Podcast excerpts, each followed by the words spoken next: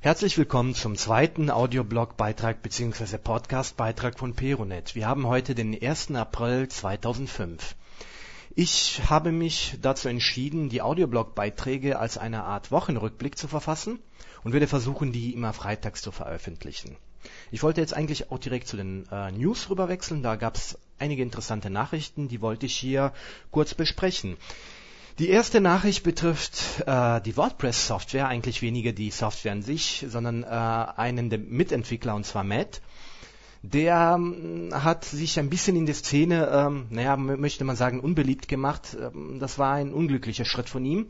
Er hat versucht, ähm, Geld für das Projekt einzusammeln und hat auf, da auf Methoden gesetzt, die nicht jeder äh, begrüßt. Und zwar ging es darum, äh, jetzt hier nur in Kurzform, ich habe dazu schon einen schriftlichen Beitrag verfasst, dass er im Quelltext auf der offiziellen ähm, Seite versteckte Links zu Artikeln gesetzt hat. Die wurden natürlich auch auf der äh, WordPress-Seite gehostet.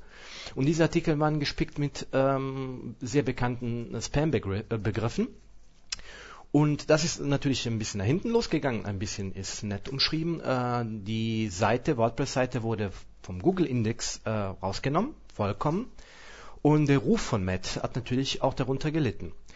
Ich werde mich hier vor den Verurteilungen äh, ein bisschen zurückhalten, weil ich erstens nicht alle Fakten kenne und zweitens, ich bin kein Moralapostel.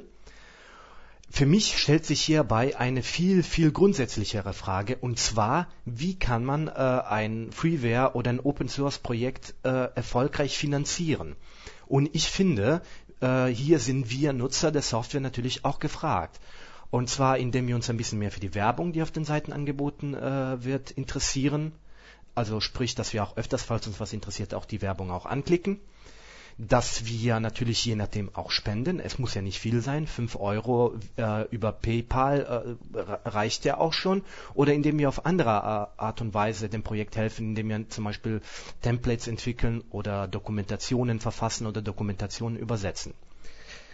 Die zweite Nachricht äh, betrifft die Mozilla-Browser und Google.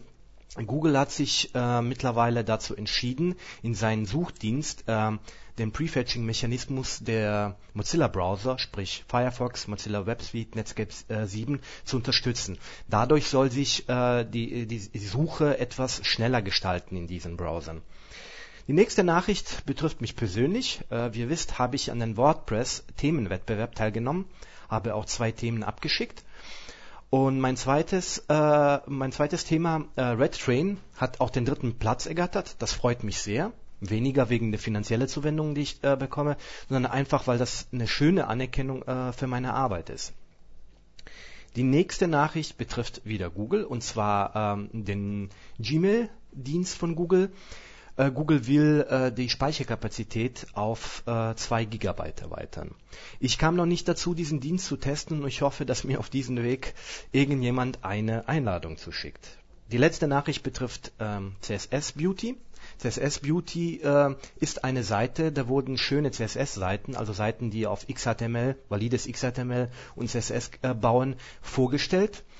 Dieses Projekt wurde von dem Entwickler verkauft und er tritt mittlerweile innerhalb dieses Projektes nur noch als Moderator auf. So, das war der Wochenrückblick von Peronet. Ich hoffe, wir hören uns auch nächste Woche.